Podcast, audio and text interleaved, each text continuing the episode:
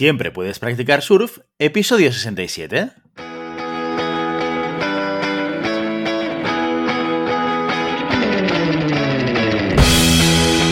Bienvenido y bienvenida a Siempre puedes practicar surf, el podcast semanal sobre recursos humanos. Nos podrás encontrar en iVoox, Spotify y iTunes y en nuestra página web globalhumancon.com, donde también encontrarás más contenido en nuestro blog e información sobre nuestros servicios. Apúntate a nuestra newsletter y no te perderás nuestros webinars en directo o nuestras formaciones abiertas. Este podcast está pensado para profesionales de recursos humanos, gerentes o jefes de equipo, y podrás encontrar técnicas, consejos, ideas, conceptos y noticias sobre la gestión de personas. Eso sí, con un enfoque práctico y aplicable. Mi nombre es Guillermo Cornet, presentador de este programa. Hoy en Siempre Puedes Practicar Surf quiero compartir con vosotros un tema diferente, pero que creo que puede ser de vuestro interés. Hoy vamos a hablar de Clubhouse y de cómo nos puede ser útil para nuestra empresa y para la gestión de recursos humanos. Empezamos. Lo primero de todo y la primera pregunta que tenemos que responder es ¿qué es esto de Clubhouse?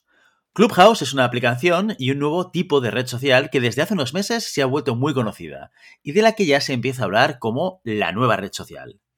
La red social que está en boca de todos los early adopters, que son aquellas personas que primero prueban, trastean y experimentan con un producto o servicio, ya sea por necesidad, ya sea por curiosidad, básicamente. De momento esta aplicación solo está disponible para iOS, para iPhone, para todos aquellos que tengamos un teléfono de Apple pero se está desarrollando también para abrirla a Android y al resto de teléfonos, cosa que seguramente estará disponible pues, en los próximos meses. Clubhouse se puso en funcionamiento el año pasado, en el 2020, en marzo. Pero como ya hiciera Facebook en sus inicios, aquellos que ya tenemos cierta edad y nos acordamos del inicio de Facebook en el mundo, empezó a usarse también a través de invitaciones, como lo hizo Facebook. Por lo que solamente se podía entrar en Clubhouse si te invitaba a alguien que ya estaba dentro. Así que no se podía entrar libremente, al igual que pasa actualmente. Esto sigue sucediendo y sigue funcionando de esta misma manera. De hecho, al inicio, Clubhouse era conocida principalmente o solamente o únicamente en Silicon Valley y los innovadores tecnológicos que andaban por ahí formaban un selecto grupo, un selecto club que podía utilizar esta aplicación. Ya sabemos que esto es una red social y que va de interactuar, pero ¿qué diferencias hay entre Clubhouse y otras redes sociales? Os confieso que mis primeras semanas en Clubhouse eh, he estado muy centrado en entender justamente esto. O sea, ¿por qué no tengo suficiente con LinkedIn, con Twitter, con Telegram, con Facebook, con TikTok, con Instagram? ¿Para qué necesito una red social? O visto desde otra perspectiva, ¿qué es lo que esta red social me puede aportar de diferente del resto de redes sociales para que yo vea justificado invertir tiempo en ella?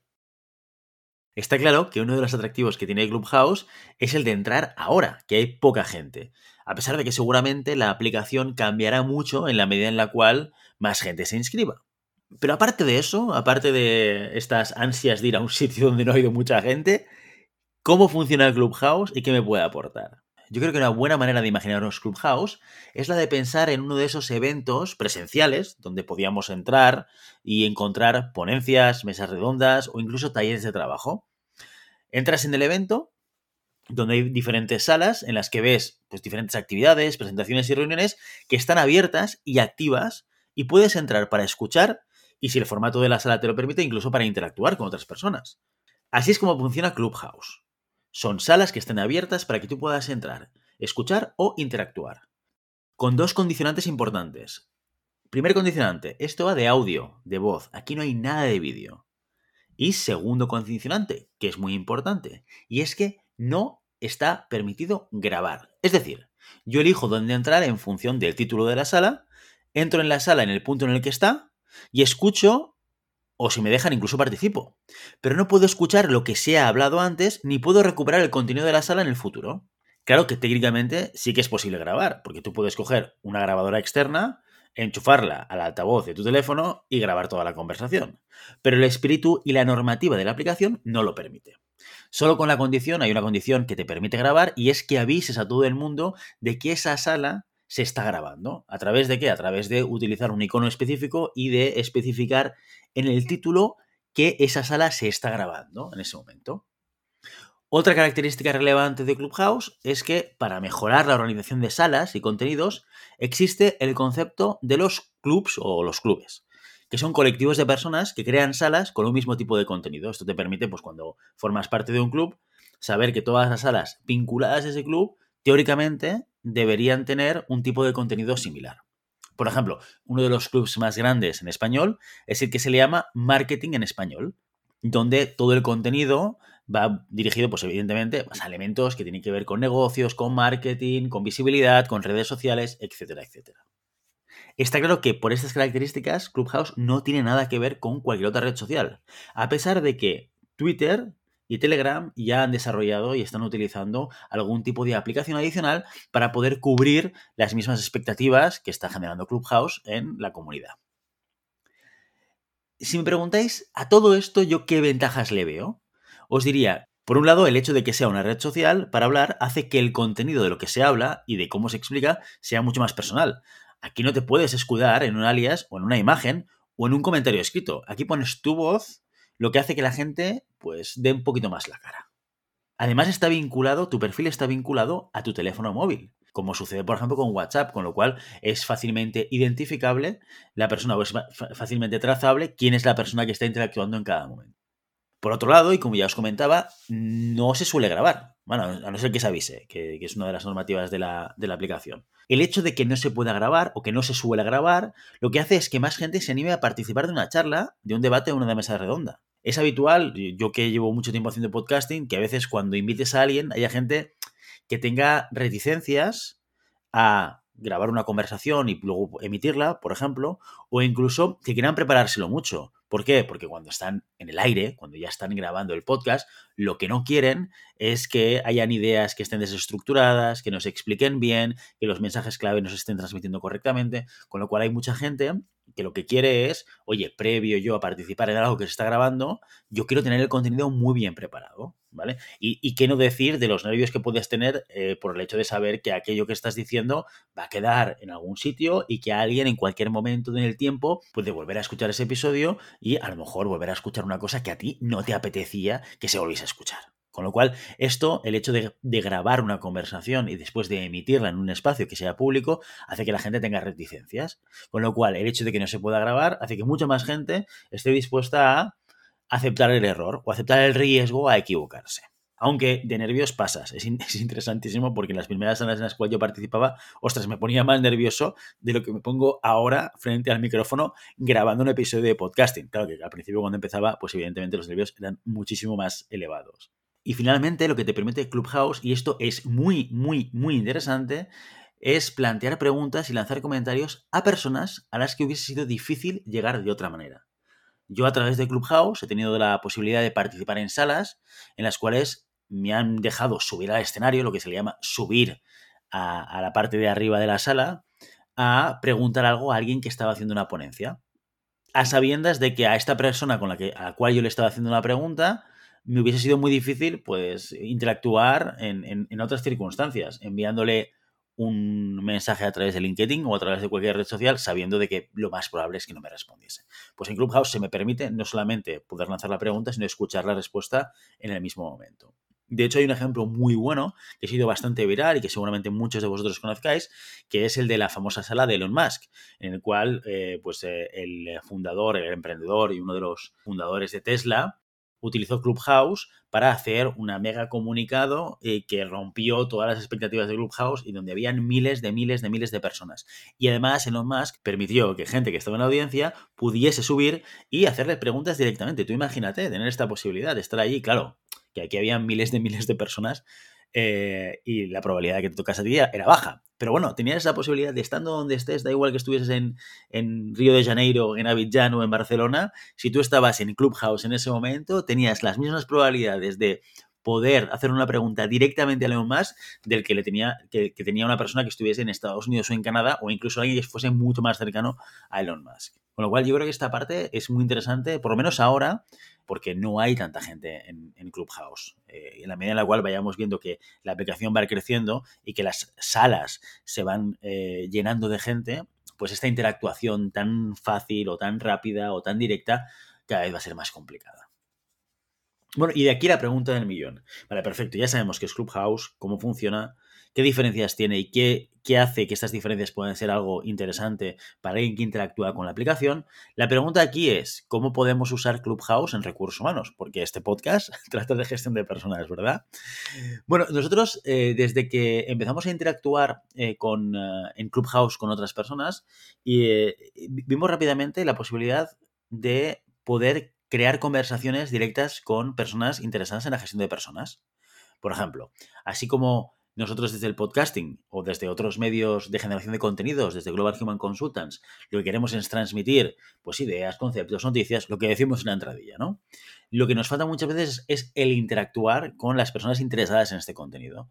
Clubhouse nos lo permite. Así que desde hacía semanas decidimos montar una sala recurrente, que para los que queráis saberlo es cada jueves a las 5 de la tarde, horario español, en el cual eh, estamos interactuando, tenemos esa, esa sala que la, la, lideramos y la dirigimos con otros profesionales de recursos humanos, no de Global Human Consultant, sino eh, profesionales, eh, algunos que están en empresa, otros que están montados por su cuenta, etcétera, gente pues conocida dentro del mundo de recursos humanos, como puede ser un Tony Jimeno, o un Manuel Pérez, o un Gianluca Rosania, o un José Burgos, o una Eva Collado, que nos hemos juntado para asegurar que por lo menos una vez por semana hay un espacio dedicado a los recursos humanos dentro del Clubhouse. ¿Y qué hacemos en este espacio? Creamos una mesa redonda, decidimos un tema para hablar y para debatir con el objetivo de poder compartir experiencias, no solamente nuestras, que al final también nos toca a nosotros un poco liderar la sala y explicar eh, o plantear preguntas, dudas y experiencias respecto a la temática que hemos elegido, pero sobre todo, sobre todo, y lo más importante del por qué o el para qué hacemos esta sala, es para que la gente que esté escuchando suba arriba, suba al estrado y también eh, comparta sus propias experiencias dentro del mundo de la gestión de las personas. ¿Por qué? Porque lo que queremos es generar un diálogo y un debate entre todas las personas que estamos en el mundo de la gestión de las personas y que experiencias de gente que quizás pues, no es conocida o que no son grandísimos gurús o que, o que es gente que no tiene una visibilidad, pero que seguro que tienen experiencias muy útiles para otras personas que puedan hacerlo a través de, Clubhouse. Y esto lo hacemos a través de, de, del paraguas de un club de recursos humanos que se llama Comunidad de Recursos Humanos, a la cual te invito, evidentemente, a que formes parte si te interesa tanto la aplicación como las temáticas que están, se están tratando. Y de hecho, dentro de estas salas, una de las primeras temáticas que utilizamos y que tocamos fue cómo desde recursos humanos podemos aprovechar eh, Clubhouse. Aparte de conectar con otros profesionales, que esto de entrada, y como ya hemos comentado en varios programas en Siempre Puedes Practicar Surf, seguramente es unos, eh, forma parte de los deberes más importantes de desarrollo para hacer dentro de lo que es el colectivo de profesionales de recursos humanos. Estar más en contacto entre nosotros, compartir más experiencias entre nosotros y poder nutrirnos de lo que otros profesionales de nuestro sector están viviendo retos que tienen y cómo evolucionan y cómo desarrollan soluciones dentro de estos retos. ¿no? Y entonces con esa idea, lo primero que hicimos fue preguntarnos con el equipo de Tony, de Manel, de Eva, de Gianluca y, y de José Burgos, para qué nos servía Clubhouse o cómo podíamos utilizar Clubhouse en la gestión de personas en una empresa. Y ahí nos surgieron varias ideas. La primera es una que tiene mucho que ver con lo que ya hablamos en su momento con Tony Jimeno en este programa, que tiene que ver con el cómo aprovechamos técnicas y estrategias del mundo del marketing para trabajar la imagen de marca empleadora. ¿no? El, el que la gente conozca qué es lo que significa trabajar en mi empresa. Y eso, por tanto, me va a ayudar a ganar visibilidad y a que la gente conozca el proyecto por dentro. Y esto también lo podemos hacer a través de Clubhouse. Clubhouse es un sitio donde conectar con otras personas y por tanto podemos aprovechar esta plataforma para trabajar nuestro employer branding ¿eh? de manera directa con aquella comunidad de talento que creemos que puede ser de interés para nosotros. Pero ¿cómo lo hacemos? ¿Cómo ganamos visibilidad? Pues mira, se dos ideas interesantes ahí que, que, son dos ideas abiertas, unas, algunas, pueden, algunas personas pueden pensar que son un poco locas, otras no, depende de cada cual, pero una de ellas es eh, que surgió, muy interesante, fue ¿por qué no hacemos las entrevistas de selección en abierto? Esta idea que, que se le ocurrió a, a, Tony en una de las salas eh, de hecho, es una experiencia que, que yo ya he visto en, en, otros profesionales de recursos humanos. Eh, gente que, pues a través del Zoom, monta entrevistas a profesionales, en general profesionales juniors, con varios objetivos. Primero, dar visibilidad de cómo se hace el trabajo del recruiting. Segundo, para tener la posibilidad de conocer más candidatos. Tercero, para dar mayor visibilidad a aquellas personas que quieran participar de este tipo de iniciativas. Y cuarto, para posicionarse como expertos dentro del área. Con lo cual, esta es una buena manera de poder ganar visibilidad. Alguno pensará, ostras, yo me voy a poner ahora a hacer una entrevista en abierto, que la gente pueda verme y pueda ver lo que pregunto y lo que no pregunto y tal. Bueno, eh, estamos en un mundo en el cual la realidad es que poco a poco ese, esa faceta más pública cada vez va creciendo, ese ámbito más público en, lo personal cada vez va creciendo más, ¿no? Y, y, y evidentemente eso también acaba eh, afectando o acaba llegando a, todo el ámbito profesional. Bueno, ya hay profesionales que hacen esto, ¿de acuerdo? Y luego la segunda, que también surgió ahí y que, y que de hecho escuchamos que había otra, había alguna empresa que ya lo estaba utilizando, es hacer determinadas reuniones de equipo en abierto, en Clubhouse por ejemplo, una reunión, un daily, en el cual estás con tu equipo repasando actividades, priorizando, eligiendo objetivos o, o, dando feedback de cómo va el negocio, eh, siempre que no sea algo, pues evidentemente con alto nivel de confidencialidad, etcétera. Estas reuniones, en vez de hacerlas en interno, las hacían en Clubhouse de manera abierta, con lo cual si yo soy una persona, imagínate que estoy en un proceso de selección para la empresa A y veo que la empresa A está realizando un comunicado, una comunicación a sus empleados en Clubhouse, puedo entrar y puedo anticiparme a entender cómo funciona la cultura empresarial en, esa organización antes de a lo mejor decidir incorporarme dentro del equipo. Con lo cual también es una manera de hacer transparente el cómo yo trato a la gente dentro de mi organización y permito a alguien de fuera que pueda venir a, verlo en abierto. ¿De acuerdo? Claro, son ideas que, insisto, para muchos pueden ser eh, o pueden sonar a absoluta locura y para otros eh, puede ser algo pues más habitual o menos disruptivos, ¿no? Aquellas personas que están pues más acostumbradas a los open metrics y a enseñar cómo va el negocio, tanto fuera como dentro, etcétera, etcétera, pues eh, quizás no les viene tan radical este, tipo, este tipo de ideas. Lo que está claro es que seguramente va a haber un camino de acciones y actividades que desde recursos humanos podemos hacer a través de una plataforma como Clubhouse, que nos permite interactuar a través de, de la voz con otras personas, que todavía incluso seguramente no nos imaginamos y queremos descubriendo poco a poco. En cualquier caso, desde aquí yo os invito a todos a que probéis Clubhouse, porque independientemente de si esta red social va a ser un bluff, porque ahora está de subida y todo el mundo está hablando de ella y todo el mundo quiere probarla, pero a lo mejor esto ya sabemos cómo va, después de seis meses, esto a la mayor parte de la gente no le interesa y pega una caída brutal y desaparece, lo que está claro es que merece la pena probarla. Y ya sabéis, no puedes detener las olas, pero siempre puedes practicar surf. Y hasta aquí nuestro episodio de hoy. Como siempre, queremos invitaros a que os pongáis en contacto con nosotros, nos deis vuestra opinión y nos sugeráis algún tema o si tenéis alguna pregunta concreta. Lo podéis hacer a través de la página de contacto en globalhumancon.com barra contáctanos o a través de las redes sociales. Estamos en Facebook, en Instagram, en Twitter, en LinkedIn, ahora también en Clubhouse. Y si el contenido de este podcast te gusta, no te olvides suscribirte, darnos 5 estrellas en iTunes y me gusta tanto en iVoox como en Spotify. Igualmente recuerda que puedes encontrar más contenidos, noticias y recursos en nuestra web, globalhumancon.com. Muchas gracias por todo, por tu tiempo, por tu atención y por tu interés en estos temas sobre la gestión de personas. Nos escuchamos la semana que viene. Hasta entonces, feliz semana.